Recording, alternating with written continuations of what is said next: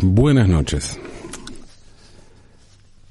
Francisco de Goya fue uno de los más grandes pintores de todos los tiempos, y lo que digo es una obviedad, ¿no? Una obviedad con la que coincidirá cualquier persona a la que le guste el arte. ¿no? Ver la obra de Goya es algo definitivo que te cambia la vida por completo. Pero ¿en qué radica realmente la importancia de Goya? Bueno, en muchos aspectos. Está el Goya de la pintura social y política, está el Goya de los grabados con temática también social, aunque cotidiana. Está el Goya pintor de la corte y está el Goya de las pinturas negras, el Goya colosal, el Goya oculto también, de la llamada Quinta del Sordo. ¿no? Pero bueno, es decir, muchos Goyas, muchos Goya. Y podemos encontrar como denominador común a todo esto un pintor moderno, ¿no? sobre todo las pinturas negras, ¿no? O más bien, más que un pintor moderno, a un pintor que anuncia la modernidad que vendría.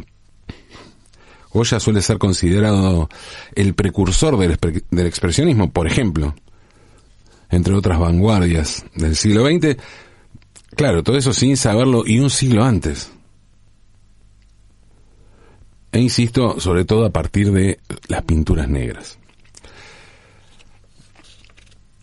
Si decía que existen muchos Goya, es porque Goya produjo mucho, muchas obras, produjo cosas muy distintas, como decía, pero además, claro, produjo mucho porque vivió mucho. Francisco de Goya y Lucientes nació en Fuente de Todos, en la provincia de Zaragoza, en la región de Aragón, en España, el 30 de marzo de 1746 y murió en Burdeos, en Francia, el 16 de abril de 1828 a los 82 años. Vivir hasta esa edad no era algo muy común a comienzo del siglo XIX, digamos que tipo una vida extensa. Sin embargo, bueno, Goya eso, una vida extensa, vivió hasta los 82. Y no solo eso, siguió produciendo grandes obras hasta el final de su vida. Como su célebre cuadro La lechera de Burdeos, que pintó en su exilio francés un año antes de su muerte, a los 81. Un cuadro muy famoso, es uno de, los de las grandes obras de Goya que está en el, en el Museo del Prado en Madrid, donde está la mayoría de la obra de, de este grandísimo artista. Lo curioso en que sus últimos años Goya se transformó en un, un- en un usuario muy recurrente de una sustancia descubierta hacía muy poco tiempo que fue la morfina. Y más que ser un usuario recurrente, Goya se administraba unas cantidades de morfina que duplicaban lo que hoy se considera que es la dosis mortal de la, de la droga. Digo esto y claro, son muchos los terrenos en los que recurrimos a la frase hay que situar esto en su contexto, ¿no? Hay que verlo en la época, en la época era distinto. Bueno, bueno, lo mismo pasa evidentemente con el uso de la morfina por aquellos años. Esta droga, la morfina, fue creada. Es raro decir creada, inventada, no, porque no es un invento, en realidad es la síntesis de una sustancia que está en una planta fue sintetizada, digamos, por el farmacéutico alemán Friedrich Serturner en 1815. El fármaco inventado por Serturner, lejos de ser calificado como una droga con toda la carga de demonización social que implica eso, ¿no? La droga, el flagelo de la droga, es considerado por la gente de ciencia como la madre de todas las medicinas modernas, en realidad de las drogas, pero las drogas entendiendo como las drogas como fármacos. La madre de todas todos los remedios, llamémoslo, de todas las medicinas modernas. La morfina redefinió literalmente la vida de las personas. Es que hasta ese momento no existía un analgésico capaz de eliminar el dolor. Se recurría a algunas hierbas que lo atenuaban levemente, pero no mucho más que eso. Y había una sola excepción de algo que sí funcionaba bastante bien, que era el opio. El opio es una sustancia extraída de las vainas de la amapola, que es una planta usada para aplacar el dolor desde épocas, desde épocas prehistóricas, ¿no? Que fue muy popular entre los sumerios, tanto que los sumerios la llamaban la planta de la alegría a la amapola. Y en, en 1527 se creó un láudano en base a la amapola llamado opio, que fue hasta ese entonces el mayor analgésico conocido. El descubrimiento de Saturner supone la aislación del principio activo que tenía la planta, o sea, la, la, aislación del fármaco, y por lo tanto la capacidad de administrarlo en microdosis de acuerdo con las necesidades de cada persona. ¿Cómo se hace actualmente con cualquiera de estas sustancias? Turner estuvo dos años investigando, hasta que logró unos cristales que probó junto a otros tres amigos. Bueno, fue complicado porque casi se muere en el intento, o eso es al menos lo que sintió, lo que él cuenta, lo que fue la experiencia. Pero bueno, cuando se despertó, vomitó, estuvo tres días con náuseas, pero se dio cuenta que lo había logrado. Que ahora solo se trataba, solo se trataba de administrarlo correctamente. Lo que logró Sir Turner fue algo tan poderoso que lo llamó morphium, por el sueño profundo y placentero que podía alcanzar una persona que lo tomaba. Recordemos, Morfeo era el dios griego de los sueños, ¿no? Un brazo de Morfeo. Y de allí deriva, deriva justamente la palabra morfina. Pero además la irrupción de la morfina coincidió con la invención de las jeringas. O sea, se descubrió la sustancia y al mismo tiempo se inventó algo para administrarla de la manera más rápida y contundente posible. De modo que en un cierto ambiente de clases acomodadas, era muy común por entonces en Europa, mediados del siglo XIX, que la gente anduviera por todos lados con su jeringa a cuestas, administrándose morfina, ¿no? Era como llevar, no sé, cigarrillo, un paquete de cigarrillos sin encendedor para fumadores. Y entre esos personajes estaba Goya, que además ya había sido un gran usuario de opio. Goya venía siendo un usuario cotidiano de opio. Suele decirse que la morfina es un arma de doble filo porque por un lado aplaca totalmente el dolor, tanto que inmediatamente comenzó a usarse con heridos de guerra, pero por otro se destaca como algo malo el hecho de que genera adicción. Y sí, la verdad es, cierto, genera, la morfina genera una fuerte adicción. Pero pensándolo bien, ¿no es lógico que algo que sirve para hacer desaparecer el dolor no genere adicción? Y no quiero que una discusión filosófica neutralice otra física o médica, ¿no?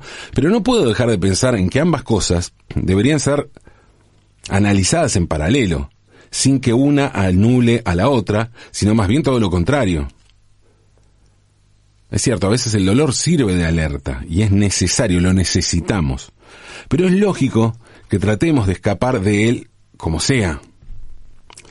Y más si tenemos a mano algo tan sencillo como una sustancia que lo hace desaparecer por completo.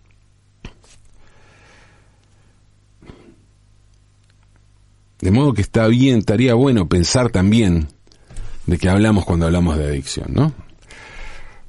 Obviamente Goya no fue el único personaje famoso que utilizó morfina, son muchos, muchos. Hubo grandes usuarios del fármaco como Wagner, Goethe. Y estamos hablando de gente que no utilizó precisamente, que no cultivó, perdón, precisamente el cliché del yonki o del artista reventado, ¿no? algo que fue, apareció más bien esta idea, ¿no? De, de drogadicto, como víctima, como alguien fuera de sus cabales, es más propio de la segunda mitad del siglo XX cuando la prohibición avanzó con todo hacia la demonización de las drogas. Desde que Serturner eh, extrajo la esencia del opio y creó la morfina, muchos químicos comenzaron a seguir el camino del joven científico alemán y comenzaron a aislar los principios activos de otras sustancias que lograban alterar la mente. Hacia 1820, cinco años después del descubrimiento de la morfina, otros científicos habían logrado aislar otras sustancias de importancia médica como la quinina, la estricnina y la cafeína, obviamente del café. Y por otra parte, los laboratorios comenzaron desde entonces a investigar algunas variantes de opiáceos y derivados de la morfina, porque vieron que se podían lograr otros efectos a partir de la aislación de la morfina. Y en 1897 el laboratorio alemán Bayer anunció con bombos y platillos y con una enorme difusión publicitaria en los medios el lanzamiento de dos nuevos productos, de dos nuevos medicamentos. Lanzó al mercado dos medicamentos. ¿Cuáles eran esos dos medicamentos? Uno, bueno, famosísimo medicamento emblema de Bayer, ¿no? La aspirina. Tanto que es, se dice vaya aspirina. Aspirina Bayer. Y el otro era la heroína. Al mismo tiempo se lanzaron la aspirina y la heroína y ambas sustancias habían sido aisladas o descubiertas por el científico alemán Felix, Hoffmann. Felix Hoffmann se llamaba este científico alemán, no hay que confundir aquí con Albert Hoffmann, que fue el suizo que descubrió el LSD, ¿no? el ácido lisérgico. Para Sandoz, trabajando para Sandoz unos años después, Albert Hoffmann, ya en el siglo XX, eh, logró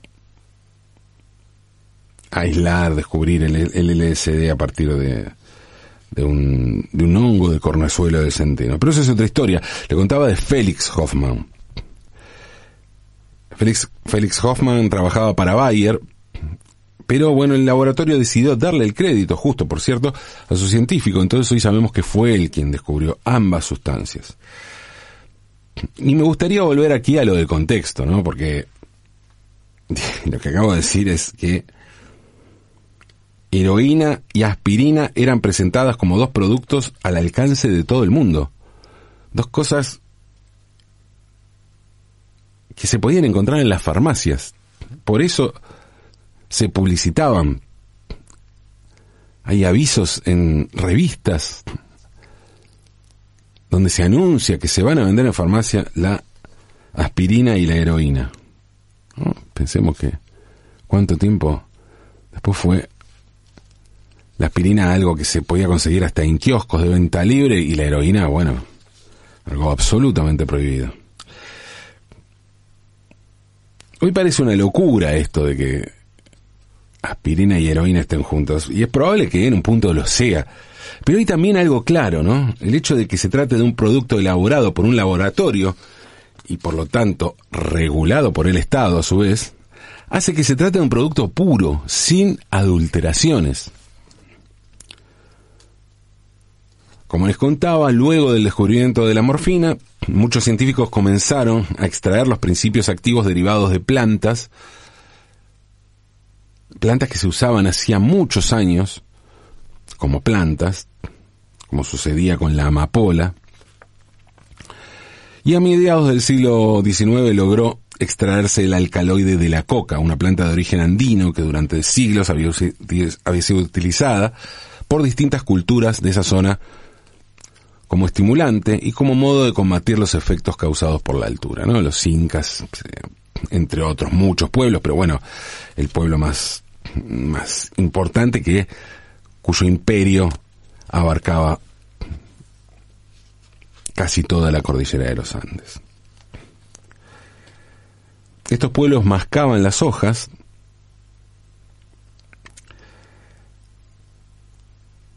porque bueno, las, utilizaban como estimulantes y como modo de combatir los efectos causados por la altura, la, lo mascaban, inclusive se mezclaba a veces con, con conchillas, con algo que, que hiciera activar aún más, con cal, hacía, funcionaba como algo que activaba los principios activos de, de la planta, ¿no? Lo, lo, los que pegaba básicamente. Decía que mascaban las hojas, pero obviamente obtener el alcaloide pu puro era mucho más contundente. Y muy pronto la cocaína se puso de moda en toda Europa y los Estados Unidos, pero no como iba a suceder con la prohibición, porque vamos a decir que, qué sé yo, ah, en los 80 estaba de moda. No, hoy mismo, ¿no? Se consume mucho. No, no, no. Nada que ver con esto, porque por entonces el producto era totalmente legal. La cocaína era el componente estrella de varios tónicos creados por farmacéuticos de aquellos años, bebidas, ¿no? El primero y el más célebre fue el vino Mariani, una bebida, un vino, creado en Burdeos, Francia, en 1863, que tenía cocaína. Y el vino Mariani fue tan famoso que hasta llegó a promocionarlo el Papa. El Papa. Sí, el Papa alentaba el consumo de una bebida que tenía cocaína. Insisto, con lo de otros tiempos, lo de otro contexto. Claro que, a diferencia del racismo, el sexismo y el clasismo, en ese sentido las cosas parecían ser bastante más sensatas, ¿eh? Digo, no sé, en fin, qué sé yo. La cocaína se le añadió a refrescos para quienes no tomaban alcohol, no sé si le suena una bebida llamada Coca-Cola, sin ir más lejos, y a gotas y pastillas calmantes. Porque se utilizaba, la cocaína se utilizaba como entonces se utilizaba como antidepresivo, estimulante, para quitar el apetito y para combatir la fatiga. La fatiga. Todo eso llamó la atención de un neurólogo en Viena llamado Sigmund Freud. Freud se interesó por la cocaína mucho antes de desarrollar el psicoanálisis. Primero la experimentó él mismo y fue así que se volvió un consumidor habitual de cocaína y luego comenzó a recomendársela a sus pacientes para todo tipo de dolencias, incluyendo, paradójicamente, la adicción a la morfina. Sí, sí, se utilizaba la cocaína para evitar la adicción a la morfina, como reemplazo, ¿no? Bueno, como iba a suceder después con la codeína para salir de la heroína, ese tipo de cosas. Freud tuvo un interés tan grande por la cocaína e investigó tanto sus virtudes medicinales que les envió muestras de la nueva droga a varios de sus colegas. Estaba impresionado. Y uno de ellos fue un oculista llamado Karl Kohler. Kohler había estado usando morfina y otras sustancias para tratar de aliviar la agonía de la cirugía ocular, pero nada le venía funcionando. Cuando Freud le mandó la cocaína, Kohler la probó literalmente la probó, la boca la probó un poquito con la lengua y notó que la punta de la lengua se le adormecía, estaba entumecida. Entonces se preguntó qué pasaría si se pusiera cocaína en el ojo. Primero lo probó con una rana, con un perro, y comprobó que parecía estar todo bien, así que decidió disolver un poco del polvo en agua y ponerse unas gotas en sus ojos y en los de un colega. Luego pincharon sus ojos con un alfiler afilado y descubrieron que estaban totalmente entumecidos, que no sentían nada. Lo que sucedió entonces fue extraordinario, porque mientras que los opiáceos adormecían el dolor, la cocaína era un anestésico, o sea, literalmente anestésico, sin sensación. Esa es la diferencia entre un anestésico, un analgésico y un anestésico los opiáceos, la morfina es un analgésico y la cocaína un anestésico. La cocaína evita que los nervios envíen señales y afecta no solo a los nervios que detectan el olor, sino a todos ellos. Es por eso que hace que el ojo o la lengua se sientan completamente adormecidos. La cocaína hizo posible la cirugía ocular complicada y también se usó mucho en odontología con fines similares, y en la actualidad, bueno, no se usa mucho la cocaína directamente, porque aparte hay unos cuantos problemas con la cocaína para conseguir cocaína pura para, para uso medicinal. Pero sí se usan sus derivados. Y estos derivados forman la base de muchos de los anestésicos locales que se utilizan actualmente. Así que si alguna vez estás en la silla del dentista soportando alguna potencialmente dolorosa operación, porque hemos visto que en los hechos ya no es el dolor, ya no es el miedo que era, ya no es la sala de torturas que solía ser el dentista. Bueno, si estás ahí, recordá que hoy aquello es solo un fantasma lejano y todo gracias a los doctores Freud y Kohler. y de paso te agrego un dato que mm, de color, si se quiere, que es que gracias a sus investigaciones sobre la cocaína como anestesia, al, al doctor Carl Kohler se lo conoce popularmente en el mundo de la medicina como Coca-Cola.